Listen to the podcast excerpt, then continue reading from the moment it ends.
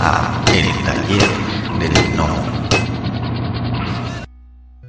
Hola, ¿qué tal amigos del Taller del Gnomo? Mis estimados gnomos, estamos aquí en una nueva serie de episodios y eh, pues en esta ocasión estamos muy, muy, muy, muy contentos porque tenemos con nosotros a un em, autor mexicano nacido en la Ciudad de México. Es, ilustrador, entintador, eh, pues artista, artista de cómic. Por ahí, ahorita me, me, me puede corregir, por ahí de 1993 93 inició su carrera este, pues en este mundo de, los cómics que tanto nos gustan. Entre su, yo creo que su, estuvo trabajando, hizo El Mago de Oz para la editorial Stone Arts Books en Estados Unidos. También ha colaborado para el periódico Record, eh, fue es el ilustrador de un cómic llamado Centella Azul y yo creo que su que su obra más representativa es el Meteorix 9. No, perdón, 5.9. Y sin más presentaciones, está con nosotros el buen Jorge Break. ¿Cómo te encuentras, Jorge? ¿Qué Saludos a todos. Pues bien, aquí entre un poco de calor y frío, porque ya ves cómo están los días el cambio climático, pues este, pues bien, trabajando y haciendo monitos, como todos los días. Qué bueno, ¿cómo te trató la pandemia? ¿Cómo te ha estado tratando la pandemia? Pues mira, la primera mitad del año fue, del año pasado, fue terrible, ¿no? Este, se cerraron varios proyectos, eh, me quedé un ratito sin chamba, pero como yo ya había estado, mm, me gusta mucho escuchar la radio española, la radio de España. Entonces, em, lo que hago es eh, escucharlos, escuchar las noticias. Y entonces desde febrero eh, ya escuchaba que estaban poniéndose las cosas muy feas. Em, en marzo, no, fue, febrero, en febrero se desató feo en Italia la pandemia, me enteré perfectamente de cómo les estaba yendo y entonces en ese momento me puse a hacer despensa, me puse a, este, adelantar rentas y entonces eh, eh, aguanté, guardé dinero y dije, bueno, pues aquí a ver, a ver qué pasa. Y pues sí, justamente más o menos entre abril y mayo eh, todo lo que tenía como trabajo tronó. pero pues más o menos me pude este, sostener un ratito en lo que ya de nuevo volvía a, a encontrar este, proyectos y, y pues ya, eh, a seguir trabajando, ¿no? Y pues de lo demás, pues para mí la pandemia es exactamente eh, igual que todos los días realmente, salvo que ahora cada vez que salgo tengo que vestir como astronauta y este sí, ¿no? Ya sabes, cubrebocas, máscara protectora transparente, eh, tengo mi ropa COVID, tengo una chamarra ultra ligera y un pantalón cargo que en cuanto lo lavas se seca en la tarde, de volada es como de un plástico muy, muy delgado que se, se seca rápido y entonces eh, yo, me han visto salir con la misma ropa durante el último año y medio aquí en mi, en mi barrio, ¿no? Entonces, eh, pero básicamente, eh, pues es lo mismo de siempre, ¿no? Yo, eh, digo, salvo que tengo que salir como astronauta y que ahora salgo más o menos cada cuatro o cinco días, antes salía un poco más, pero pero salvo eso, pues realmente la vida de los ilustradores, los dibujantes, vivimos viviendo en pandemia desde hace muchos años. Yo no conozco trabajar en una oficina desde 1995. Fue, la, fue la última vez que, trabajé en una oficina. Desde entonces trabajo en mi casa. Entonces, realmente esta parte de, de que de, la, pues entre comillas, soledad o, este, no salir a ver a nadie, eh, estar encerrado, para mí es un asunto normal. Y te digo, es algo que, que veo que incluso prácticamente todos los ilustradores, este, dibujantes, estamos más o menos en el mismo, en el mismo tenor, ¿no? No, realmente no tenemos muchos problemas con eso. Nosotros hemos vivido en el futuro desde hace un montón de años. Eh, eh, de hecho, trabajar en casa debería de ser algo que ya debería de estar en todas partes. Yo luego no entiendo estas ondas donde, donde para trabajar tienes que viajar cuatro horas, ¿no? Dos de ida y dos de regreso. Es, eso es un desastre. Sí, claro. claro, claro. No, pues qué previsor. Y sí es cierto, ¿eh? O sea, es el, el mínimo, es el común denominador, ¿no? Esa, esa, eso mismo que comentas que ya muchos este, personajes que hemos entrevistado que, les nos comentan de la pandemia dicen exactamente lo mismo, que es el la vida si continúa igual, porque pues es, es la vida del, del, artista, ¿no? Pues sí, sí, básicamente es algo este normal, ¿no? Entonces, realmente no me, ahí, uh, ahí no me, he, no me he preocupado tanto, ¿no? Y te digo, no es algo que a nosotros nos cause algún efecto, ¿no? Entonces, pues así, así me ha tratado la pandemia. sí, no, pues, eh, pues qué bueno que te pudiste prevenir. Y vamos a comenzar, mi estimado, con la pregunta que ya institucionalizamos en el programa. Eh, ¿Cuál es tu primer recuerdo que tienes acerca de este mundo de los cómics, los coleccionables, la ciencia ficción, todas estas cosas que nos gustan? El primer recuerdo. Pues yo creo que mi primer recuerdo es el Cuatro Fantásticos número uno de, creo que era de editorial Novedades o era de Mac Division. Una de esos dos. O era de Mac Division o de, o de Novedades. Pero el, pues fue el, el Cuatro Fantásticos número uno. Es lo que puedo recordar. Que yo tenía como unos cuatro años cuando, cuando lo compré. O me lo compraron. Más o menos. A, partir de ahí parte mi, vicio por los cómics y me gusto y me gusto por los cómics. Oye, pues qué buen punto de partida, más que el, el genial Jack Kirby. Sí, sí, sí, sí, este, y todavía me acuerdo mucho de la portada, ¿no? Este, todavía estaba esta mole que era como media feita, ¿no? No estaba bien, bien hecha como de roca, sino que parecía como de lava, ¿no? Y este, em, y y creo que no, no recuerdo si era como una especie de monstruo o era el mismo topo el que estaba saliendo de como del subterráneo, del subsuelo. Eh, eh, y bueno, me, yo aprendí a leer de hecho con, con los cuatro fantásticos, ¿no? Con los cómics.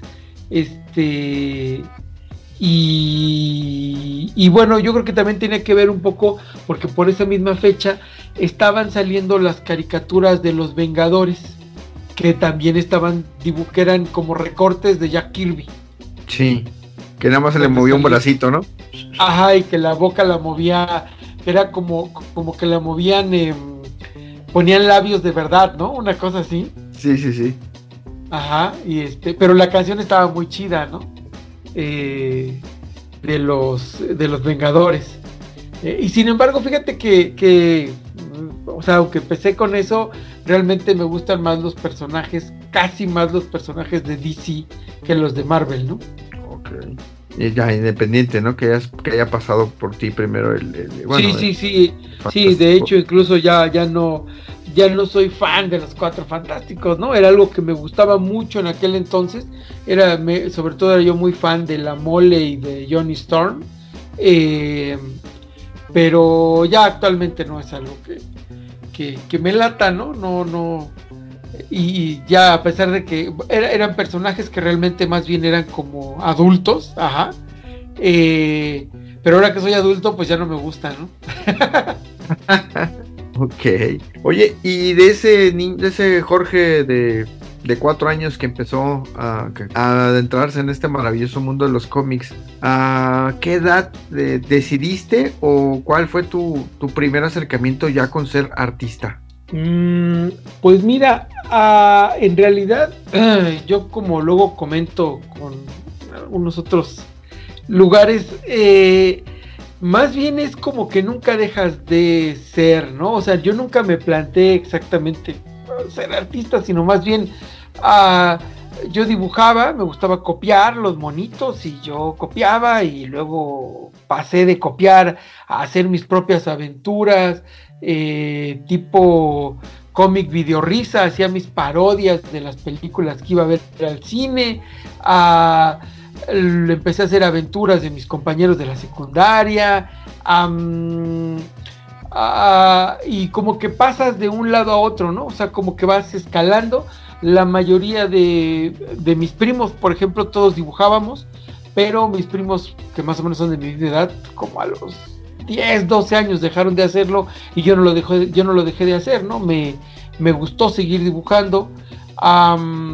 luego este, conocí a, que igual y también pude, pudo haber sido parte de, conocí a mi tío, que es el Pollo Solís, que probablemente mucha gente ya no sepa quién es, pero fue el guionista durante muchos años del Simón Simonazo. Oh, ah, entonces, eh, el Pollo Solís es mi tío, es mi padrino de primera comunión.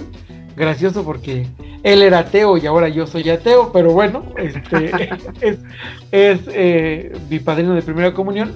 Mm, y cuando conocí su estudio, que yo tenía unos siete años más o menos, em, él se casó con la hermana de mi mamá.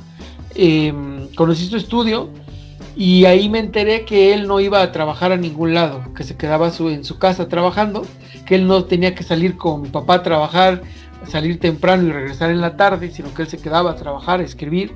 Em, su estudio olía a libros, a papel, a libros, a cigarro, a cuero de, de, su, de su mesa, de su, de su silla este, donde trabajaba. Y era un olor que a mí se me hacía riquísimo, ¿no? Este, eh, era como entrar luego a una biblioteca. Entras a una biblioteca y te, te llena luego el olor de, de los libros, ¿no? Este, digo, es algo que hoy últimamente ya imagino que muchos no, no lo entenderán, pero este olor de papel con tinta es, es este, lo llena todo, ¿no? Eh, y eso me gustaba mucho, el, eso, el olor del cigarro, del café eh, recién hecho. Ah, y yo asociaba estos olores, estas cosas, ah, con aparte con su, con su trabajo y para que yo no lo molestara, pues me dejaba leer todos sus cómics, ¿no? Entonces ahí empecé, ahí conocí a, el cómic europeo. Eh, me, me, estaba yo leyendo El gato Fritz cuando yo tenía como unos 10 años más o menos. Ah, este, Estaba bien, estaba leyendo Druna. Este, luego cuando se preguntan por qué dibujo lo que dibujo, bueno, pues viene de algún lado, ¿no?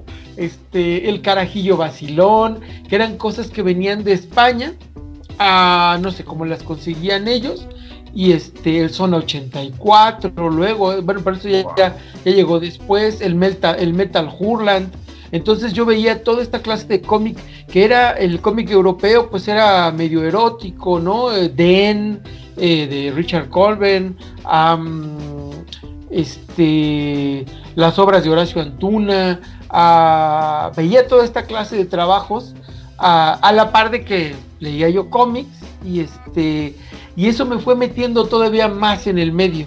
Ajá, o sea, cada vez me gustaba más y ya cuando tuve unos 16 años, intenté entrar al Mil Chistes. Em, no lo logré. Pero pues yo seguí tratando, ¿no? Eh, y ya por ahí de los 19, eh, mi tío el pollo tenía un... ya había dejado de hacer cómic.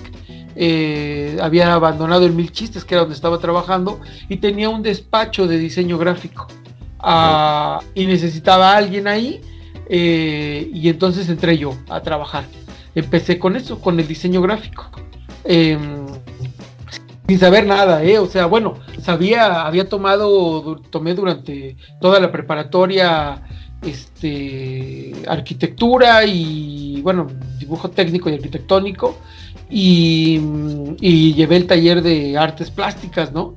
Durante toda la preparatoria pero realmente no sabía yo qué onda con, con, el diseño, ¿no? Y entonces ahí a base de trabajo, pues aprendí y me convertí en diseñador gráfico, ¿no? Empecé em, trayendo mandados y haciendo diferentes cositas ahí de tipografía, limpiando cartones, lo que sea, y terminé eh, teniendo una revista que formaba yo solo, ¿no? Este, una revista corporativa, y estuve trabajando en eso como unos tres años y medio. Ah, pero yo siempre quise clavarme en el cómic, ¿no? Era lo que me interesaba, no me interesaba el diseño. Eh, y a la par iba yo conociendo personas. Conocí a Basaldúa, este, que ahorita pues trabaja en Marvel. Este, mm, conocí al niño Velázquez, que en este momento no sé dónde demonios ande, pero era de los grandes dibujantes de, lo que eran los sensacionales. Este, al maestro Sixto, eh, trabajé con el maestro Sixto Valencia, el, del Penguín. Em, conocí a, Juan Alba, el del Pantera. Eh, tuve la oportunidad de entintarle a, Juan Alba. Este, muchos números, este, tinté muchos números de Juan Alba eh, con los mismos sensacionales. Em, entonces, pues me empecé a, juntar con todo, con todo, con los dibujantes, a conocerlos, a los, con los grandes dibujantes. Em, y en cuanto tuve un chance, pues este, me colé. El primero que me dio oportunidad de trabajar en esto, con lo que debuté como, como dibujante, fue el maestro Sixto en la revista Mad México. Fue una revista que salió por ahí de 1993. Yo tenía, no sé si 22 o 23 años y ahí fue donde hice mi primer trabajo profesional. Eh, previamente ya había hecho otras cosas, ¿no? Fanzines, estuve en un eh, periódico trotskista haciendo cartón político, eh, pero no me lo pagaban, ¿no? Era, era solamente de, agrapa, ¿no? Porque también me encantaba andar en, en las manifestaciones y este pues juntándome como cualquier joven rebelde no a este a protestar por lo que fuera. Eh, entonces eh, yo también trabajé en un fanzine que se llamaba Luces de Ciudad donde creé mi primer personaje un negrito que se llamaba Nixon eh, que por cierto odiaba al Memín Pinguín y bueno años después acabé este, siendo muy fan de el creador del Mimín, ¿no? bastante gracioso. Wow. Oye, no, pues este, pues qué chido, o sea, trabajaste con un chorro, un chorro y bueno, colaboraste, conociste a muchas personas que son pues pilares en, esto, en el, cómic en México, o sea, no es, o sea, para los amigos que, para los gnomos que no sepan, o sea, o sea, Sixto, don Sixto Valencia es es como podemos ponerlo con, la debida equiparación, ¿no? Entre la gente, podemos decir que es el Jack Kirby de México, ¿no? Ese señor. Mira, yo no sé si será como el Jack Kirby porque no hizo, no hizo tantas creaciones como Kirby, pero sí es como el papá de muchos de nosotros. Sí, claro. Eh, o sea, al final, digo, por ejemplo, Basaldúa, pues básicamente es hijo de creativo de, del maestro Sixto, ¿no? Sí, sí. Em, y una gran mayoría de, colegas pues respetaba y respeta mucho al maestro Sixto, ¿no? Que siempre, bueno, que él era muy duro con sus, con sus ayudantes y con sus alumnos, ¿eh? Pero, pero la verdad es que eh, cuando no era asunto de trabajo, él... Eh, era súper padre con todos, ¿no? Era, era una gran persona, entonces, eh, pues todos lo queríamos. Sí, claro. Oye, pues mira, una de las preguntas que, que, pues, que estaba aquí, ¿cuáles fueron tus, o consideras que fueron tus influencias no creativas en tu carrera artística? Pues ya lo acabas de decir, o sea, ¿qué influencias? O sea, estamos hablando de 1984, acabas de decir que pues leías de Druna de Charperie y cosas así, pues sí, sí, este, Metal eh, ¿no? Carlos Jiménez, este, Carlos Jiménez es mi ídolo, ¿no? Este, eh, con su obra para cuellos, eh, eh, OM, este, historias de sexo y chapuza, no, no, no, una maravilla que todavía vive el maestro español. Ah, o sea, todo, todos esos, es que tenía un montón de, porque también, por ejemplo, me gustaba mucho Ibáñez. Yo compraba Mortadelo y Filemón cuando salía eh, hace muchos años, ¿no? Aquí llegó a salir en México, se vendía.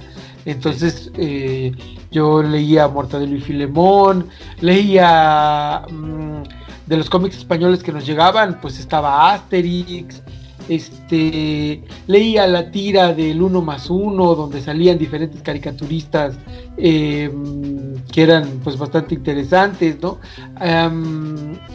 y en mi casa además siempre había cómic. Eh, a mi papá le gustaba mucho la historieta.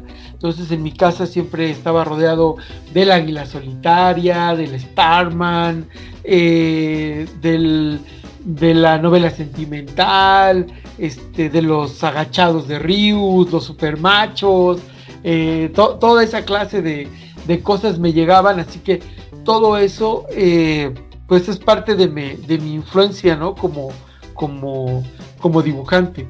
Oye, es, es, un, es un excelente caldo, caldo de cultivo, ¿no? Porque es, tantas y tantas influencias de tantos y tantos lugares, pues está, cañón, ¿no? Sí, sí, pues es este, eh, pues mira, me insisto, ¿no? Todos, todos deben de tener, digo, hoy, hoy me decanto por, digo, aparte de eso, hoy tengo otros, otros, este, o a lo largo del tiempo o después empecé a tener otros ídolos, ¿no? Digo, hoy, hoy adoro a Miñola, ¿no? Mike Miñola genial su trabajo. Eh, me gustan mucho autores japoneses como Sutomo Nihei, el de Knights of Sidonia o Blame, este, que es así como mi super ídolo. Ya sabes, ¿no? Los clásicos eh, Katsuhiro Tomo, este, Kishiru, Satoshi Shiki, este, Kiasamiya, eh, vamos, eh, Masamune Shirou, eh, hay un montón de autores japoneses que me encantan, ¿no? Eh, y americanos, pues digo, me gusta Miñola, Jack Kirby, eh, Eric Larsen, um, Coipel de los nuevos, Juan Jiménez de España, que. No, Jorge Jiménez de España, que está trabajando en DC, que hace unas cosas que dices, ay, güey. Este. Sean Murphy, el de White Knight de que también está trabajando también en DC, ah, mm, se me hacen cosas espectaculares, ¿no? Ese es el tipo de autores que hoy sigo, ¿no? Que hoy me gustan. Es que también uno, uno va, va evolucionando, ¿no? Porque pues cada, o sea, vas creciendo y vas teniendo un, enfoque diferente. Sí, claro. Entonces, eh, entonces comentas que esa revista Matt sería pues tu primera publicación o tu debut artístico profesional. Ajá, sí, mi debut profesional fue ese. Mi debut artístico fue Luces de Ciudad con, el personaje este que dice Nixon. Fue lo primer, fue el primer mono que, que me atreví a, publicar y que me aceptaron publicar en un fanzine, ¿no? Luego estuve haciendo fanzines de. Iba yo mucho al chopo. Este. Em, yo era medio punk, medio dark o sea, medio New Wave, eh, este, me gustaba mucho el industrial, entonces andaba yo clavado en toda esta clase de cosas, ¿no? Y como te digo, también andaba en, manifestaciones, eh, era yo muy político en aquel entonces, ¿no? Eh, hoy ya no, hoy más bien me decanto más por el entretenimiento que por la que por la política, ¿no? Ok. Oye, pero entonces, ¿qué tan cierto es que tu apodo de break eh, es por, por el baile, por el breakdance? Ah, sí, sí, de hecho, así es. Este, básicamente, cuando empezó el breakdance, estaba yo en la secundaria y eh, mm, me empecé a bailar break y entonces me empezaron a decir el gordo break. Ah, y, se me quedó el gordo break ah, hasta la prepa donde en el taller de artes plásticas el profesor me dijo, este, pues oye, necesitas un seudónimo. Y yo dije, ay, ¿y como para qué, no? Eh, no, pues tienes que tener un seudónimo como artista, hazte uno. Dije, puta, ¿qué me pongo, no? Em, y entonces dije, bueno, pues como dicen el gordo break, pues ahora voy a hacer eh, Gillo break. Porque también me decían Gillo, ¿no? Entonces de, de pronto era Gillo, de pronto era break. Y ya me, ya me, este, me dejé Gillo break. Luego dije, no, Gillo break suena muy chistoso. Entonces voy a cambiarle algo más pro. Me voy a llamar ahora George break. Y entonces empecé a firmar como George break. y luego dije, no, esto está muy mamón. Mejor bajémosle dos rayitas y, eh, el, que me quedé como Jorge Break. Y desde entonces, desde la prepa, ya firmaba yo como Jorge Break. Y ya, pues eso es, eso es lo que se me quedó, ¿no? El, eh, me dejé ese seudónimo y hasta la fecha.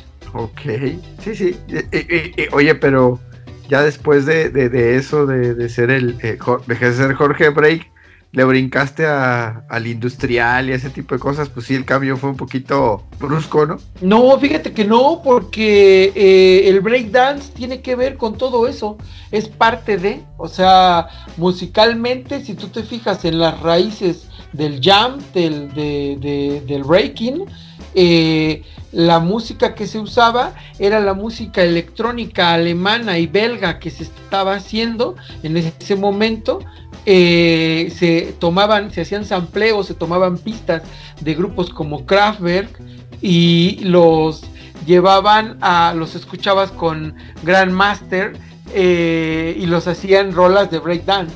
Entonces para mí fue como una transición.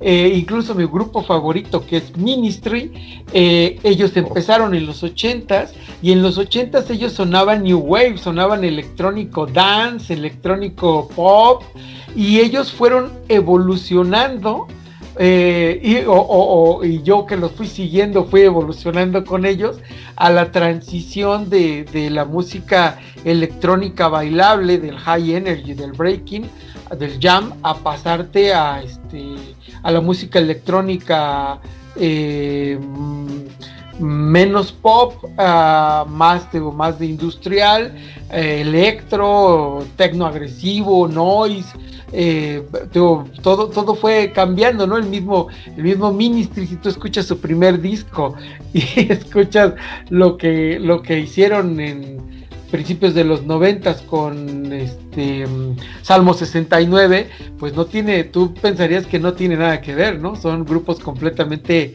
eh, diferentes, ¿no? O eso parecería, pero es la evolución de, la música, ¿no? Y evolucioné con eso, ¿no? Me mm, te, transité perfectamente sin problemas y hoy sigo siendo súper fan de la música electro, de la, del dark, del industrial, ¿no? Ok, no, no, está, está, está genial, pero nos, nos, nos apartamos un poquito del, del tema del cómic.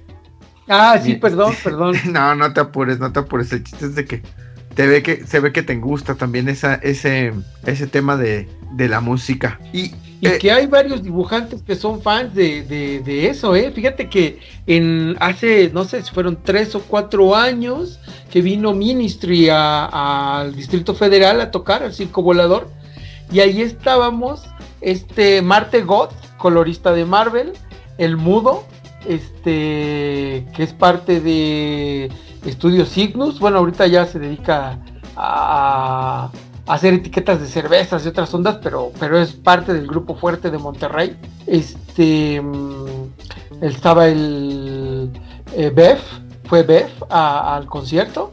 Este, ¿quién más estaba? Estaba el Cesario, este, el CES. Eh, y estaba yo, ahí, ahí nos encontramos todos este, para escuchar a Ministry, ¿no? Entonces, eh, yo no sabía que a Beth le gustaba Ministry, ¿no? No tenía ni idea. De hecho, comentó ahí que el que hizo el, el, póster del concierto era su alumno.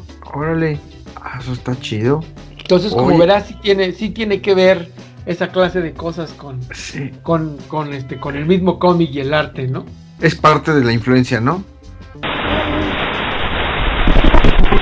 La voz y la producción de este podcast estuvieron a cargo de Adro, a un guion de El Piedra. Para todas sus dudas, sugerencias y comentarios, tenemos la siguiente dirección de email: tallerdelnomo.yahoo.com. Gracias y hasta la próxima. Este fue el podcast del Taller del Nomo.